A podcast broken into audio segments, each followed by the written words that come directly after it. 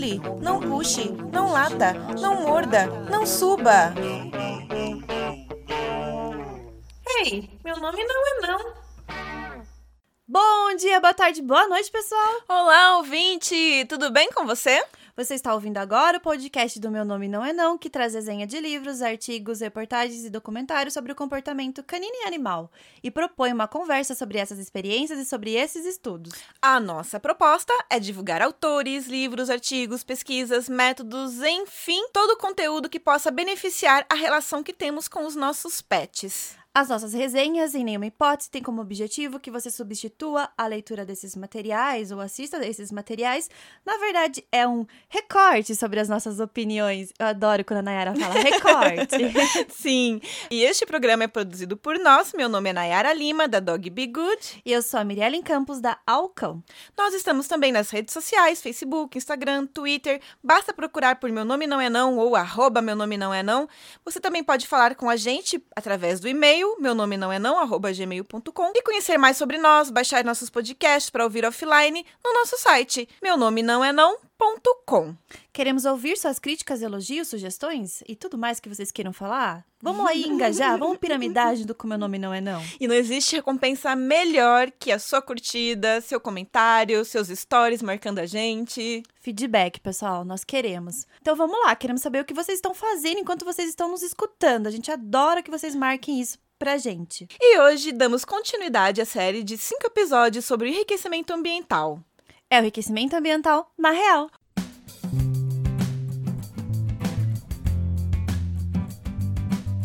Nós temos o prazer de dizer que a série Enriquecimento Ambiental na Real tem o apoio da Pet Games. Essa empresa, super querida por todos nós que trabalhamos com enriquecimento ambiental neste país, comprou a ideia do Meu Nome Não É Não em fazer um especial com cinco episódios sobre enriquecimento ambiental. Este é o primeiro apoio oficial que o Meu Nome Não É Não recebe e não podíamos começar melhor. Esperamos que esta parceria perdure por muito tempo. Nós propusemos a série Enriquecimento Ambiental na Real para Pet Games e até emprestamos o nome de um evento que eles estão promovendo: o terceiro seminário Bem-Estar Animal na Real, porque realmente acreditamos na missão da empresa. Nada melhor então do que unir forças. O seminário que a Pet Games realiza com a Well Felis e a Shape Brasil será nos dias 4 e 5 de abril em São Paulo e reunirá um Dream Team de profissionais do comportamento animal. Dr. Gonçalo da Graça Pereira, o veterinário Vinícius Pérez, a doutora Karine Savalli, a doutora Cristiane Pisuto e a doutora Juliana Damasceno além das pessoas que formam a plateia desse evento. Se você vira foto aí das edições anteriores, você vai ter um infarto. Cuidado, tá? É muita gente boa envolvida no mesmo evento. E o melhor, a gente estará lá pela primeira vez. Para se inscrever, basta acessar o site www.bemestaranimal.com.br.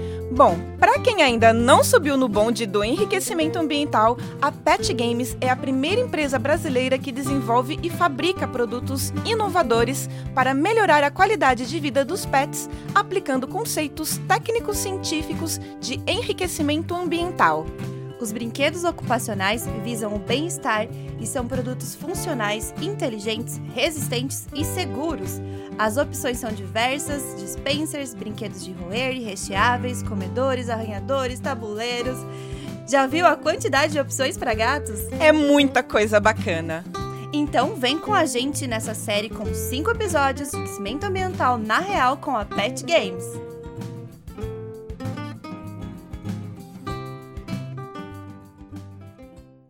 Neste segundo episódio da série, o tema é enriquecimento alimentar e cognitivo. Se você ainda não ouviu o nosso primeiro episódio, corre lá para entender como nós dividimos a série, entender tudo o que está acontecendo e saber o que teremos pela frente. Hoje a gente vai abordar dois tipos de aquecimento ambiental e ainda vai dar uma introduzida sobre o que significa tudo isso. Exatamente. Vamos nessa, então, Mi? Para começar, a gente precisa entender o que é o Unvelt animal. Nossa, a gente já Se falou sobre da isso. cognição animal.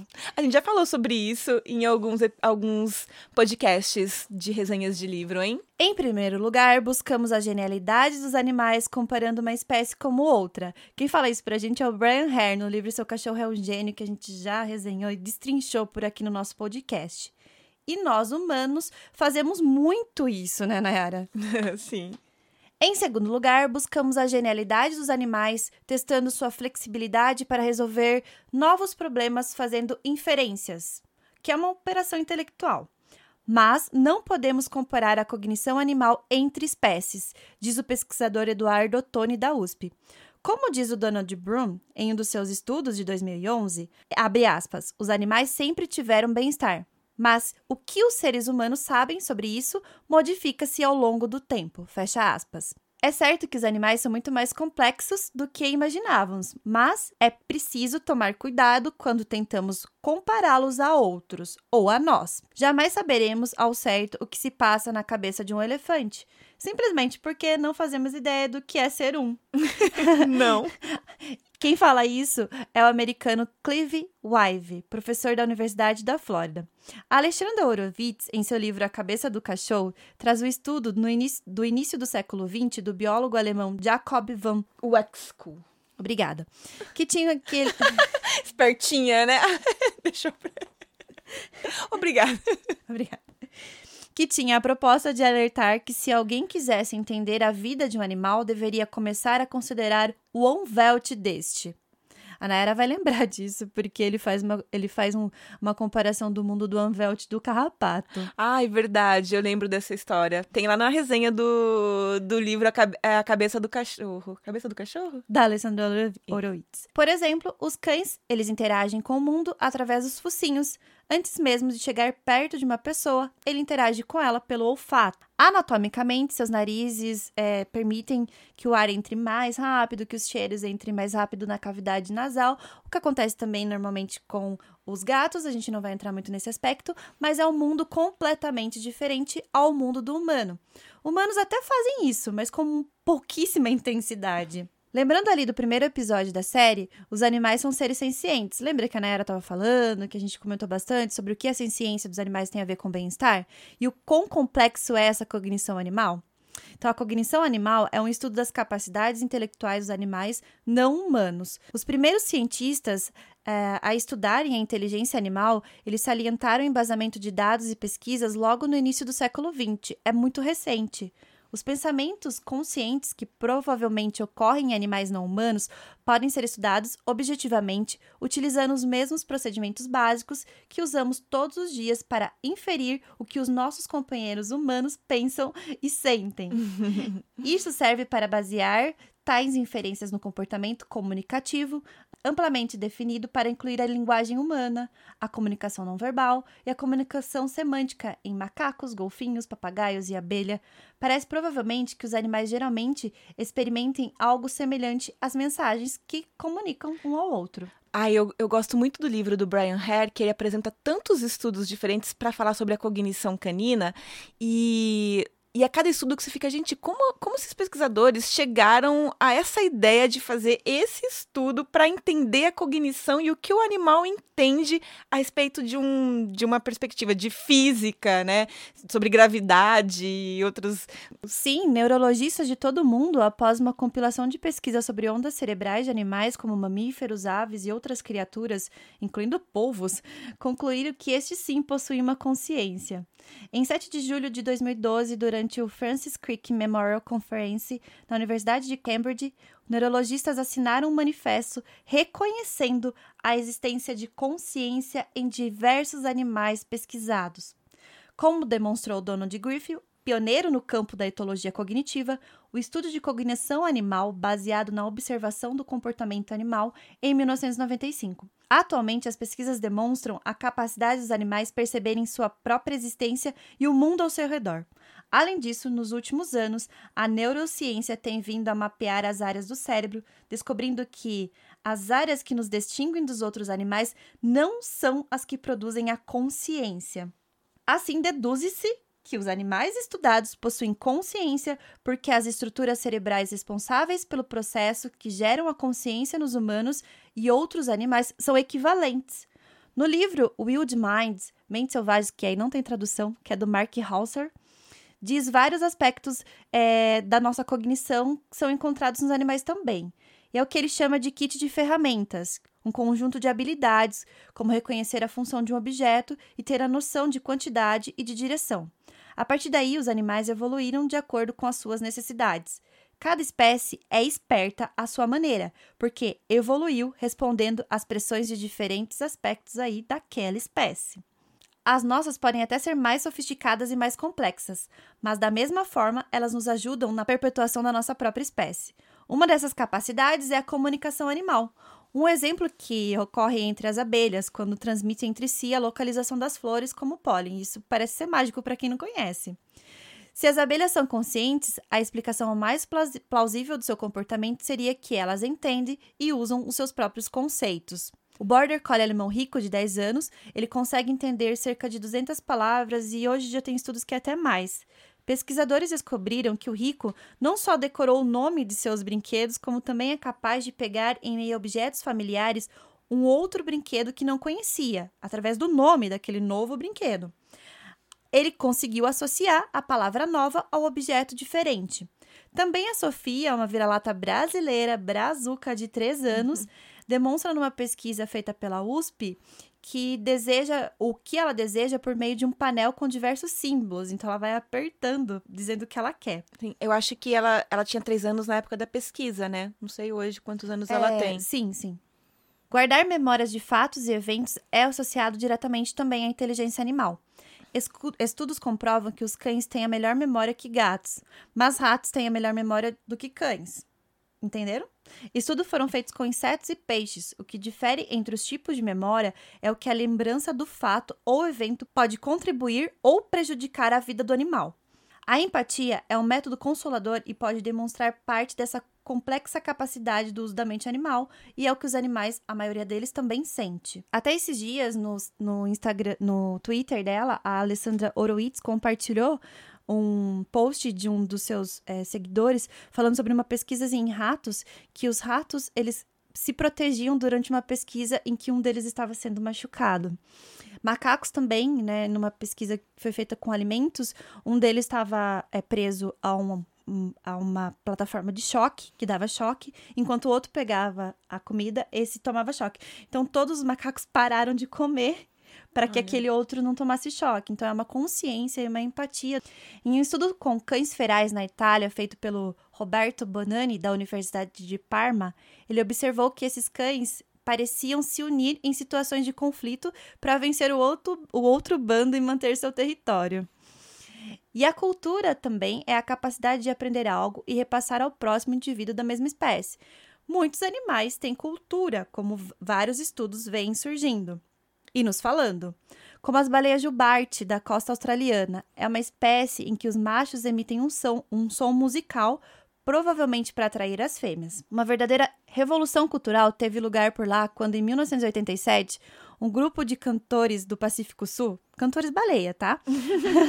abandonou totalmente a sua melodia para adotar a de colegas do Oceano Índico. A mudança ocorreu após um período de convivência entre os dois bandos. Aparentemente, alguns desses cantores que viviam na região do Pacífico se deram conta de que os colegas do, do Pacífico, do Índico, faziam mais sucesso com as meninas. que ótimo isso. E aí eles atribuíram... A cantada era melhor. Literalmente, a cantada era melhor.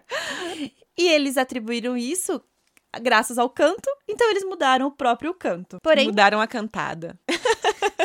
Porém, a visão que os animais domésticos têm menor poder cerebral para comportamentos complexos em comparação aos seus ancestrais selvagens, como diz aí o pesquisador Hammer em 1983, foi considerada incorreta por estudos sobre a aprendizagem que têm demonstrado que os animais domésticos têm uma gama de habilidades sofisticadas, como diz estudos de Broom de 2010, de Fraser e de Broom também em 2007 e 2010. E ainda que em 1998 ele afirma que o bem-estar pode mudar o comportamento ou o modo de agir como um reforço na aprendizagem. E o que, que isso tudo tem a ver com enriquecimento ambiental, enriquecimento alimentar, enriquecimento cognitivo? Vamos... Você pode começar dizendo pra gente aí o... como se introduz isso no enriquecimento alimentar. Tudo isso, gente, é uma introdução para vocês conseguirem entender a importância do enriquecimento e de como ele vai atuar no comportamento do animal e no bem-estar dele. Então, entendendo que cada espécie tem o seu mundo e uma cognição ou inteligência que lhe, que lhe permite sobreviver no meio ambiente em que vive, vamos entender um pouco mais sobre como as emoções são importantes antes de, de iniciar efetivamente mais sobre enriquecimento alimentar. Uma reportagem da BBC elenca cinco emoções que não são exclusivas humanas e traz cinco exemplos extraídos do, do, livro do Pablo Herreros, A Inteligência Emocional dos Animais. Então, são senso de justiça, testes já indicaram isso em primatas, desejo de vingança, que foi encontrado em elefantes, amor materno, várias espécies demonstram isso, sofrimento por amor, identificado em algumas aves, e capacidade de confortar o outro, como a Mary Ellen acabou de nos relatar sobre ratos e primatas. Entre as emoções que os animais experimentam, de acordo com Mac Bekoff, em seu artigo Animal Emotions Exploring Passionate Natures, estão medo, alegria, felicidade, vergonha, ressentimento, ciúme, raiva, amor, prazer, compaixão, respeito, alívio, repulsa, tristeza, desespero e tristeza. Segundo Bekoff, é importante estender nossa, nossa pesquisa além do mecanismo fisiológico, que mascara a riqueza da vida emocional de muitos animais, e aprender mais sobre como as emoções os servem, na medida que realizam suas atividades diárias. Temple Grandin escreveu, abre aspas, pode parecer uma afirmação radical, mas algumas pesquisas em neurociência mostram que as emoções direcionam o comportamento. Fecha aspas e os seus 35 anos de experiência trabalhando com os animais mostraram que isso é verdade. As emoções vêm primeiro. Onde quero chegar falando sobre as emoções aqui, quando o assunto é alimentação, é que nada é tão simples quanto parece. Grandin cita o neurocientista Jack Panksepp, que estuda a neurociência afetiva e o impulso de busca. Tem um curso do canal do YouTube do Nerdologia que ensina sobre evolução. Indico para que assistam, porque lá a gente entende um pouco como todos nós chegamos até aqui. Todas as espécies, como tivemos sucesso evolucionário. Em resumo, precisamos viver suficiente para nos reproduzir e manter a espécie. Grandin escreve que o Dr.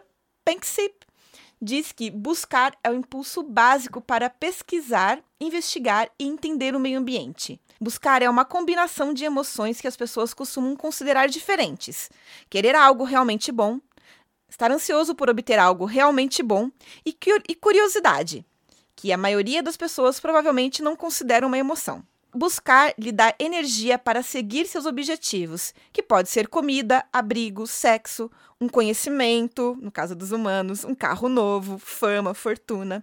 Quando o gato persegue um rato, suas ações são controladas pelo sistema de busca. Este autor explica sobre os níveis de controle no processamento afetivo das emoções do cérebro e escreve: Pesquisas cerebrais apoiam a existência de pelo menos sete sistemas emocionais do processo primário, básico, concentrados nas antigas regiões subcorticais de todos os cérebros de mamíferos, tá?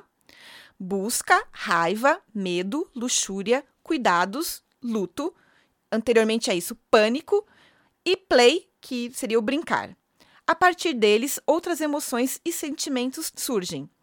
Sobre o sistema de busca, Punksip escreve, abre aspas, essa extensa rede confluente com pacote medial do cérebro anterior é tradicionalmente chamada de sistema de recompensa do cérebro. De fato, esse é um sistema motivacional apetitivo de uso geral, essencial para animais adquirirem novas necessidades de recursos para a sobrevivência e provavelmente ajuda a maioria dos outros sistemas emocionais a operar efetivamente. É uma das principais fontes de energia da vida, às vezes chamada de libido. Quando totalmente excitado, o buscar enche a mente de interesse e motiva os organismos a procurar, sem esforço, as coisas que precisam, anseiam e desejam. Nos seres humanos, esse sistema gera, gera e sustenta a curiosidade do mundano para as nossas mais altas atividades intelectuais. Esse sistema se torna inativo durante a abstinência de drogas, estresse, crônico e doença, e com os sentimentos de depressão que o acompanham. Em vez de ser um sistema de prazer ou reforço, busca persuade, persuade os animais a adquirir os recursos necessários para a sobrevivência. Ufa! Quando falamos de alimentação, devemos entender que os animais sentem fome e precisam de comida para sobreviver? Sim, mas eles também precisam da emoção que o impulsiona a ir atrás para resolver a fome, essa necessidade tão básica e primordial. Vamos então finalmente entrar no assunto de enriquecimento alimentar? Bom, a alimentação é algo essencial para a vida de todas as espécies. Ela determina diversas emoções que sentimos e também nossos comportamentos. No caso dos animais, isso não é muito diferente. No livro Antes de Ter o Seu Cachorro, do veterinário e especialista em comportamento Ian Dunbar, ele diz que é um desperdício servir a, servir a comida do pote. Você está diminuindo a existência, o sentido de existência do cão. Sabendo disso, será que ficou mais claro que não é preciso ter pena de dar um desafio alimentar para o seu pet? Quantas vezes escutamos um coitado quando alimentamos um cão um simples comedouro lento, Mirielle? Muitas vezes, principalmente quando a proposta é que isso seja inserido no cotidiano dele para que se melhore a a qualidade de vida e alguns aspectos como ansiedade na hora da alimentação. Os tutores sempre nos falam: coitado, porque eu tenho que oferecer a comida para ele desse jeito? E aqui vai uma explicação, né, Nayara? Sim, a gente está entrando justamente nisso, essa questão da emoção, da busca. Como a Mirielle também falou no Anvelt, existe esse universo específico do animal. Para iniciar o enriquecimento alimentar, é necessário entender que animal é esse que vamos oferecer o alimento. O que ele come? O que ele comeria na natureza? Ele é carnívoro, herbívoro, onívoro? Comer sem mastigar é algo natural ou ele precisa mastigar e processar bem a comida até duas vezes? Ele tem, os ele tem horários mais apropriados para comer? Ele precisa ter disponível ao longo do dia o alimento? Qual a quantia ideal?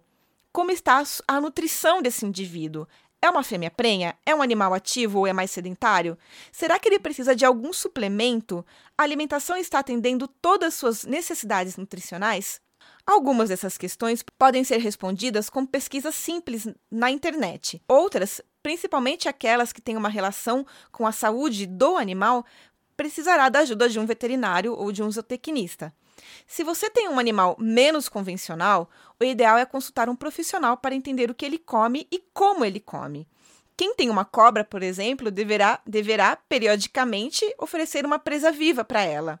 Mas isso realmente não é necessário quando a gente se fala de cães e gatos, que também são carnívoros. Né, a Mirielle tem, tem um exemplo de ter passado por experiência de ter que dar um ratinho para uma cobra. Sim, quando eu comecei a fazer pet sitter, eu, eu, eu forneci, é, fazia trabalhos para um doutor e ele tinha uma cobra. e, e vez ou outra, durante o pet sitter, eu tinha que oferecer um camundongo vivo e ele criava uma gaiola com camundongos vivos para alimentar a cobra, para que ela não perdesse aquele instinto. E quando ele me explicou isso, né, há sete, oito anos atrás, eu fiquei, meu Deus, que absurdo. e, no entanto, isso é muito importante para aquele animal, para aquela espécie. Então, a gente precisa entender o unvelt daquele animal, a gente precisa levar em consideração as cinco liberdades daquele animal. Sim, além da questão nutricional, tem essa importância do enriquecimento ambiental e da, da natureza do animal de, de ter de receber aquela presa viva, né? É, na dissertação de mestrado da Juliana Damasceno, Enriquecimento Ambiental Alimentar para Gatos Domésticos, Felis Silvestre Catus, Aplicações para o Bem-Estar Felino, ela escreve que diversos estudos envolvendo exploração de ambientes e objetos novos têm sido realizados com uma ampla variedade de animais, como roedores, primatas não humanos, aves, suínos, lagartos, peixes, entre outros, no entanto, trabalhos envolvendo felinos têm utilizado exploração como uma atividade para avaliação de experimentos envolvendo bem-estar, enriquecimento ambiental e comportamento alimentar. Ela escreve que a Elis afirma que, para espécies predadoras como gatos, a exploração é importante e fundamental para a localização do alimento. Neste caso, a novidade pode aumentar a motivação para explorar. O estudo da Juliana, como deu para entender, foca nos comportamentos exploratórios, comportamentos sociais e em grupo. Ela entende que os animais alojados em ambientes restritos sofrem de escassez de estímulos adequados para executarem comportamentos exploratórios. Isso faz com que tenham predisposição ao estresse e desenvolvem medo também. Isso no caso dos gatos. Ela escreve: Em vida livre, os animais são expostos a um ambiente desafiador, em constante mudança, onde exigências físicas e cognitivas são continuamente impostas, como evitar outros predadores, encontrar e obter alimentação, percorrer terrenos diferentes níveis, defender o território de outros animais e ou coespecíficos, socializar, acasalar, entre outros estímulos variados. No entanto, o contraste com o ambiente cativo é alto: espaço restrito, falta de complexidade, rotina de manejo permanente com uma alimentação regrada, assim como contato com humanos, torna o ambiente altamente previsível e sem opções para o controle de variáveis fundamentais para o conforto e bem-estar. Então, o que nós devemos fazer? Dar desafios. Wikipedia traz sobre enriquecimento à base de alimentos vários exemplos de enriquecimento alimentar. Os alimentos podem ser escondidos e espalhados por um recinto, fazendo com que o animal procure ativamente. Outros objetos táteis manipuláveis comuns incluem brinquedos de borracha recheados, guloseimas, e em vez de fornecer o alimento diretamente, os dispositivos de forrageamento são úteis para aumentar a quantidade de busca e forrágio dos alimentos, o que faz eles gastarem uma quantidade muito maior de tempo. A maior parte do enriquecimento à base de alimentos ocorre no contexto de busca de alimentos, como abrir uma noz ou cavar buracos nos troncos das árvores em busca de vermes. Lembrando que pássaros costumam quebrar cascas para acessar sementes, escondem alimentos e depois lembram onde eles estão, de repente fazer um jogo de memória com as aves pode ser uma coisa interessante para se fazer em casa. Lembrando também que cães roem ossos, forrageiam, ou seja, eles ficam com o focinho vasculhando algo. Qualquer desafio para acessar a comida é interessante. E o mais legal do enriquecimento ambiental é que ele dificilmente estará focado em apenas um tipo, uma área. Ele sempre estará estimulando o cognitivo, o sensorial, o físico, o social ou todos eles. Na minha opinião, como tudo isso passa na cabecinha do pet, é cognitivo, né, Mi? Sim, o EA cognitivo está em todas as atividades que propomos ao animal cativo, que está em cativeiro aí, como uma forma de desafio. Algo que o faça pensar: o que eu tenho que fazer para ser recompensado por? O que eu tenho que fazer para me alimentar? O que eu tenho que fazer para acessar aquele outro ambiente? Tudo isso ele tem que fazer um plano mental. Os cérebros, em ambientes mais ricos e estimulantes, levam o aumento da atividade cerebral, como nós já vimos nas pesquisas anteriores que a Nayara citou. Inclusive no primeiro episódio, né, da série. Por exemplo, sugerir uma alimentação dentro de uma bolinha de papéis amassados para um psitacídeo. A gente já, vê, já viu vários é, vídeos desse que a Nayara compartilhou comigo, né, Nayara, esses Sim, tempos atrás. É fantástico. Os pássaros psitacídeos conseguem rasgar toda aquela bolinha para tirar o alimento dali de dentro. Muito melhor do que oferecer num pote. Sendo assim, qualquer atividade que envolva o raciocínio e a aprendizagem é descrito como um enriquecimento cognitivo. O pesquisador Robert Young, no seu livro, denomina a categoria cognitiva também como ocupacional, que são situações e atividades que mantêm o animal focado.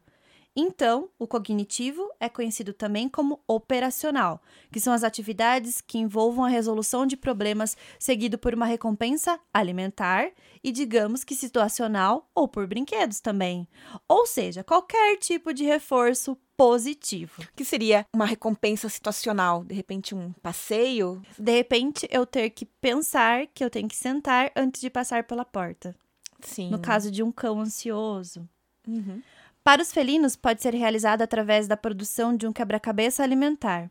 O felino ele precisa resolver um problema para ter a comida, e é o que a doutora Juliana Damasceno nos traz nesse artigo publicado em 2018. Essa proposta vale para felinos selvagens, domésticos, como a doutora salienta. Mas pensando aí, será que não vale para todos os nossos pets envolvidos no nosso cotidiano? Gatos mantêm pelo menos três de suas quatro patas presas em seu passado selvagem.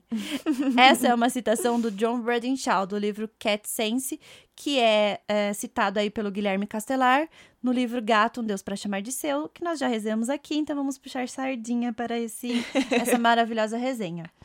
E ainda neste artigo, a doutora Juliana Damasceno, ela nos traz que o os enriquecimentos que estimulam a cognição promovem um maior controle ambiental pelo animal, podem reduzir comportamentos agonísticos e aumentar as emoções positivas.